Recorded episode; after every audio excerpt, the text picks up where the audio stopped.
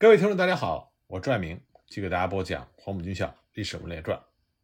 上次我们说到，国军在充分的准备之下，就在1947年3月15日向延安发起了攻击。那么中共方面呢，虽然有所准备，但是对于国军的猛烈攻势，还是有所估计不足。3月15日，当国军攻破中共方面第一道防线之后，后续的攻势有增无减。担任主要攻势的右翼兵团各部，在董钊的率领之下，在十六日的清晨，全线展开，以延安作为冲刺目标，发起了猛烈的进攻。第一线的部队在炮兵和空军的轰炸掩护之下，就和解放军在金盆湾前后的磨盘山阵地一带展开了激烈的阵地战，战况进入到新的一波高潮。由于延安这个时候已经不远，所以双方都是卯足了全力。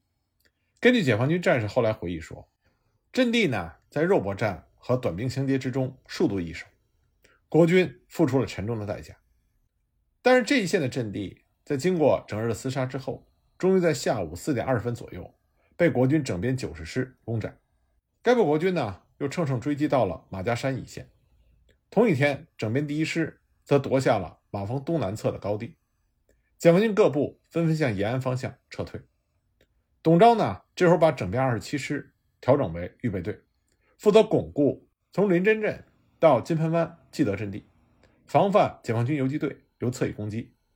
十七日呢，右翼兵团以整编第一师和整编九十师并列前进，沿着金盆湾到延安的山脊走廊地带，向着马家山解放军的下一线阵地挺进，在下午六点抵达了孙家边普化湾以北一线。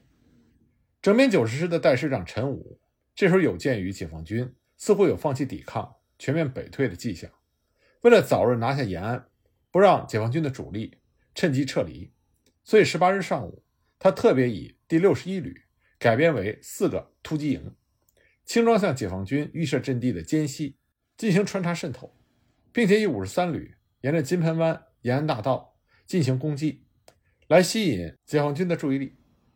当天下午五点左右，该师就一举夺取了解放军防线上的最后据点杨家畔。这里呢，距离延安仅约十公里左右的路程。在同一时间，整编第一师的七十八旅也抵达了杨家畔以西的高地。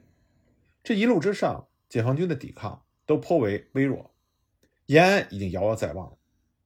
三月十九日清晨，整编第一师就率先逼近延安的市郊，麾下的第一旅在上午八点进入延安。同时，幺六七旅攻占了宝塔山，稍后七十八旅也攻占了墩儿山，这两个能够俯瞰延安全市的制高点就落入到国军的手里。在过程中，由于市区之内，解放军最后的留守各部队根据国军的情报，大致上已经朝西北方向迅速的撤退，所以双方虽然有零星的交火，但是并没有发生激战。那么，国军的左翼，当时整编二十九军军长刘戡得到了西安方面的情报。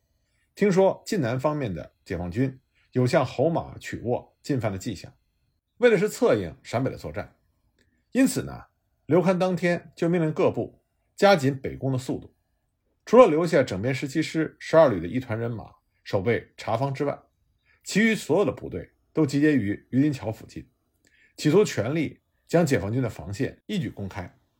十六日清晨，以整编三十六师所占领的高地作为发起点。向着板桥屯越进，就没想到在当地遭到了解放军凭借着预设阵地进行顽强的抵抗。整编三十六师的师长钟松亲自到第一线指挥作战，经过激战，终于在傍晚时分，幺六五旅攻占了板桥屯西北的高地，这样国军才取得了突破。紧接着呢，整编三十六师的幺三五旅就推进至了小园子附近。三月十七日。中松的整编三十六师就突破了麻子街解放军阵地，和解放军在黑龙山、福禄山一线展开激战。到了下午五点半，攻占了这两处的解放军阵地。接着，整编三十六师各部迅速地抵达这一线，向解放军下一线阵地大崂山既设阵地发起攻击。大崂山阵地呢，是当时保卫延安的最坚强的核心阵地。贺龙当时身在第一线，亲自指挥。因此，整编三十六师就遭到了解放军猛烈火力的反扑。双方在碉堡、壕沟之间反复的进行争夺、肉搏和冲杀。国军和解放军都是伤亡惨重，但整天下来，国军的进展非常的有限。当时刘戡就给盛文打电话，对盛文说：“参谋长，我这里兵力太薄弱了，而我碰到的都是坚强的敌人。贺龙在大小崂山指挥，我根本就攻不动。”盛文当时就跟他说：“你继续猛攻。”刘戡就只好说：“那好吧，我只能命令我的手下继续猛攻。”但是第二天，刘戡仍然是攻不动。他当时就给盛文打电话，着急地说：“老同学，你要帮帮我，我的兵力比董昭少，面对的敌人却比他的多。如果我这边失利了，你的面子也不好看。”那么一看刘戡不停的叫苦，盛文也知道刘戡那里打不下来，所以盛文就打算动用他手中的一支骑兵，这就是当时国军仅有的散兵力量。当时国军呢有一支散兵纵队，大概是两千人。这是蒋介石心中的宝贝疙瘩，但是蒋介石为了保证延安作战的顺利，就把这支散兵部队交给了盛文。不过呢，蒋介石还特别叮嘱盛文，说这是国军仅有的散兵纵队，给你，你非到万不得已的时候不能使用，如果牺牲了就没有了。所以圣文在使用上是非常谨慎的。不过一看刘戡这里始终攻不下来，所以圣文决定把这支骑兵用在刀刃上。但是圣文的用法呢，非常的奇特，因为圣文知道这时候董钊已经攻到大小崂山的后背了，刘戡这里实际上缺的是一口气。当时散兵住在离西安四十里的王曲，所以圣文就命令散兵司令准备了二十辆卡车，由王曲把伞兵运进城，经南关，经过西安市内的南大街、西大街，运往飞机场，浩浩荡荡。但实际上到了飞机场之后，他要让伞兵司令秘密的把这批伞兵运回到驻地王曲，同时呢，盛文他准备了很多草人，穿上了伞兵制服，戴上帽子，由空军准备了十六架运输机，宣布要运伞兵进行支援。他如此的大张旗鼓，是因为西安城内中共的情报人员充斥，散兵一有行动，马上就会有人通报延安，说胡宗南要用散兵了。那么盛文。就告诉刘戡，告诉他散兵将在大小崂山降落，让他立刻和散兵配合，开始再次猛攻。那运输机也的确把一批批的草人投放了下去。那么空中充满了降落伞，负责防御的解放军心中自然是十分的紧张，因为他们从来没有见过伞兵，也不知道应该如何应对与伞兵作战。只要伞兵还没有落地，他们并不知道这些是草人。与此同时，刘戡也开始了猛攻，并且按照盛文的嘱咐进行了穿插和渗透。那么圣文也给刘戡打气，他对刘戡说：“我知道你是最勇猛的战将，我的部署是不会错的。你攻不下来也要攻，这一仗关系到我们的生死存亡。我不要你特别建功，也不需要你占领某一个山头，只需要你拼命的打，一直缠住共军，不让他转移兵力就行了。”那么刘戡就问他。你到底是什么意思？张文说：“你不用管，到明天我向你保证，你当面的敌军就会撤退了。”实际上，董钊的部队已经到达了大小崂山一带，威胁到大小崂山解放军防御阵地的侧背。如果再不撤的话，就来不及了。所以，解放军只能撤退。即使是这样，解放军当时的损失也比较大。不过，国军从对大小崂山阵地发起进攻。到最终拿下这道防线，整整花了四天的时间，这为中共中央的撤离赢得了宝贵的四天。但是大小崂山阵地的失守，也意味着延安守不住。三月十九日下午五点，国军左右两翼的先头部队在延安郊区的七里铺附近胜利会师，其他各部在休整之后，也陆续攻占了延安周围的各要地。董钊兵团的推进速度是超出中共中央的意料之外的。实际上，毛泽东退出延安城和国军进入延安城几乎是同步进行的。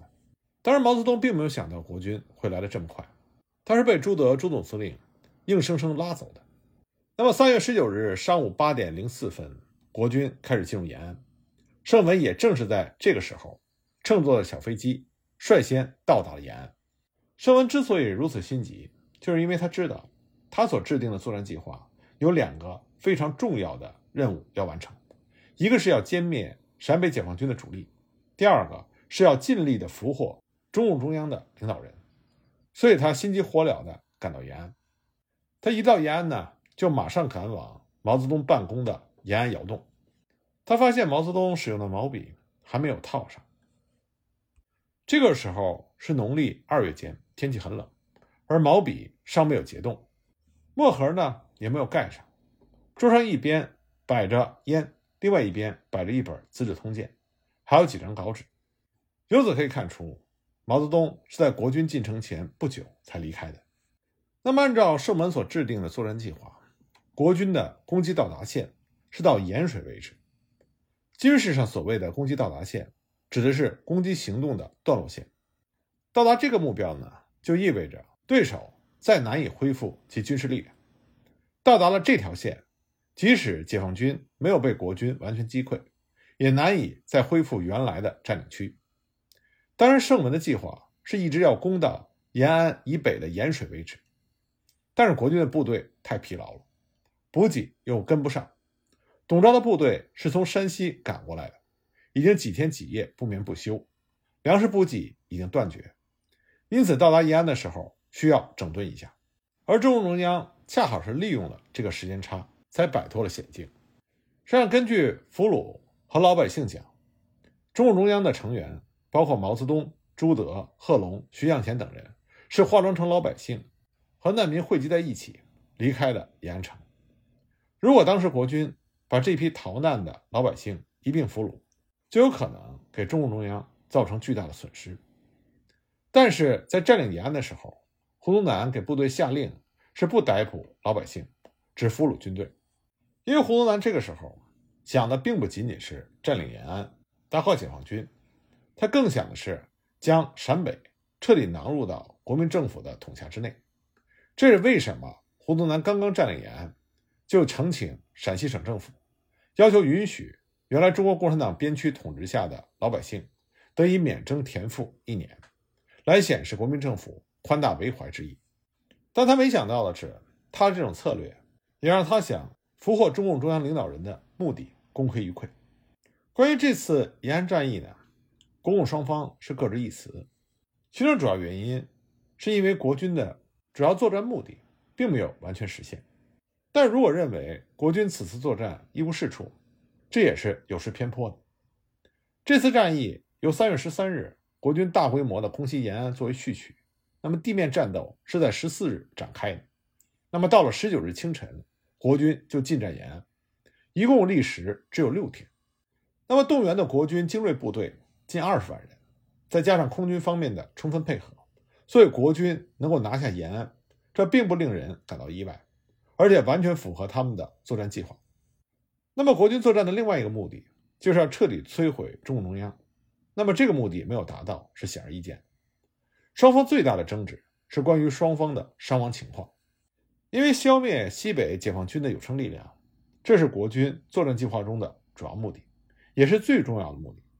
而双方可以争执的，恰恰是这个数据。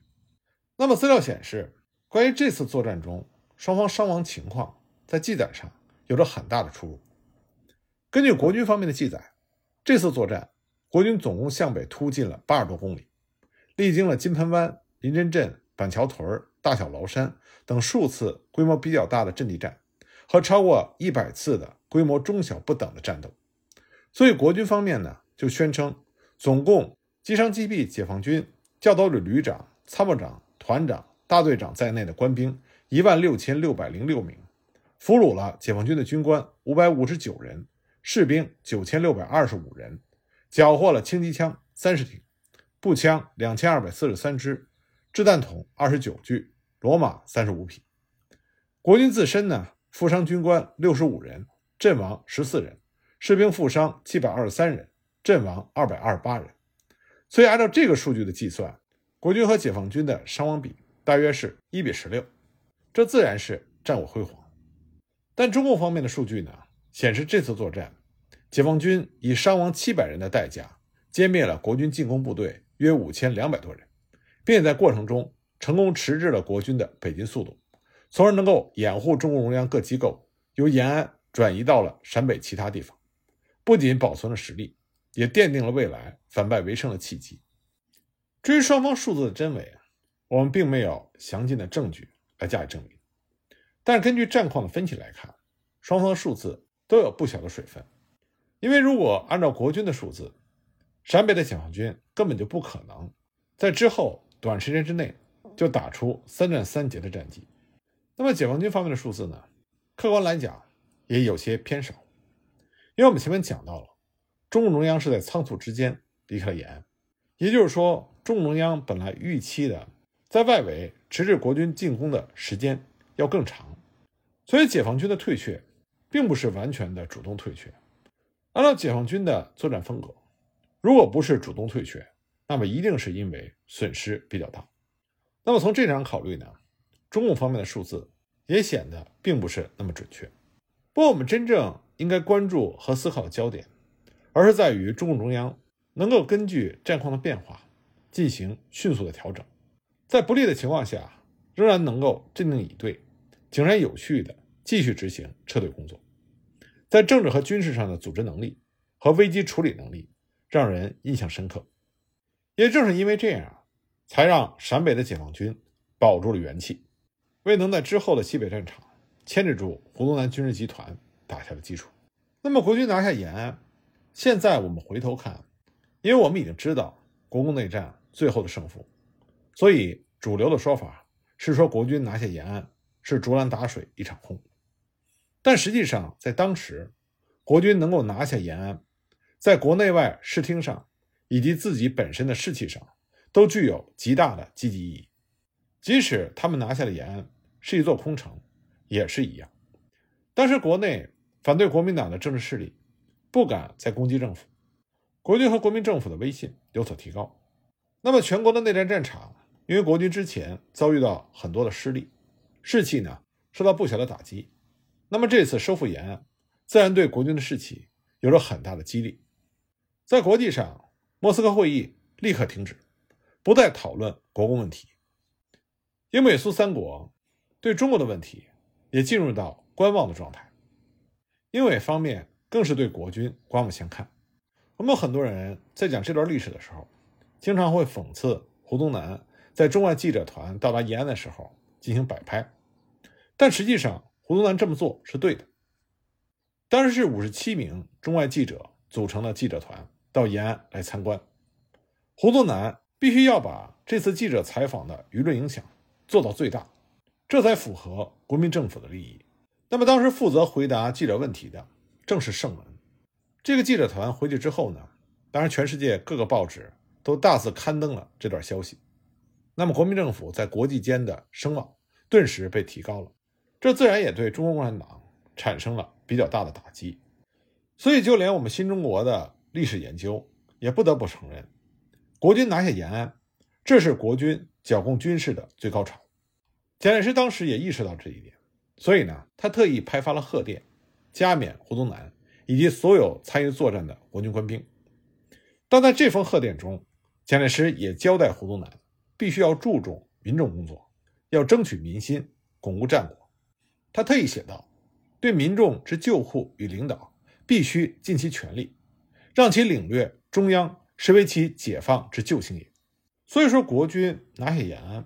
是让，当时的国共战场到了一个新的转折点。延安作战对于国共双方来说会有得失，国民党方面所得更大。但这次作战对于西北战局在军事上的胜负直接影响并不大，因为西北解放军的元气损失并不大。那么接下来的输赢，更多的是要看双方的领导层能否在这次作战之后明白自己所处的战略位置，能否正确的思考。能够完成和调整接下来的作战部署，甚至包括能否在更大的政治和思想意识的格局上进行调整。就像攻击延安的作战计划的制定者盛文后来所说的：“如果在国军拿下延安之后，国民政府和国民党能够好自为之，国防部的计划能够符合各战场的实际情况，国民政府不再倒行逆施，那么国民党和国民政府也许就不会有。”后来的失败，但很可惜的是，蒋介石、国民党、国民政府和国军，并没有能够抓住这次难得的机会。这其中的主要原因，还是因为蒋介石、国民党，他们作为权力的持有者，他们更加享受高高在上的掌控感和成就感。在面临挫折的时候，他们不愿意承认这是自身的问题，他们更愿意归咎于时运不济。所以，当他们赢得一个转机的时候，他们并不认为这是改变自己的起始点，反而认为这是命运对自己的垂青。他们不愿意以此为起点，花费更多的努力去纠正本质问题，因为权力掌控者的本质问题往往都是积重难返，冰冻三尺非一日之寒。他要想挽救自己、改变自己，所要付出的努力是要远大于革命者的。所以，当权者当他面临转机的时候，他更多的是松一口气，而不是提一口气。所以，失败者是普遍现象，能够借着转机改变自己、挽救自己的凤毛麟角。国民党只不过是众多失败者之一吧。因此，延安作战对于国共双方来说都是一个转折点。真正的恶战并没有结束，反而是刚刚开始。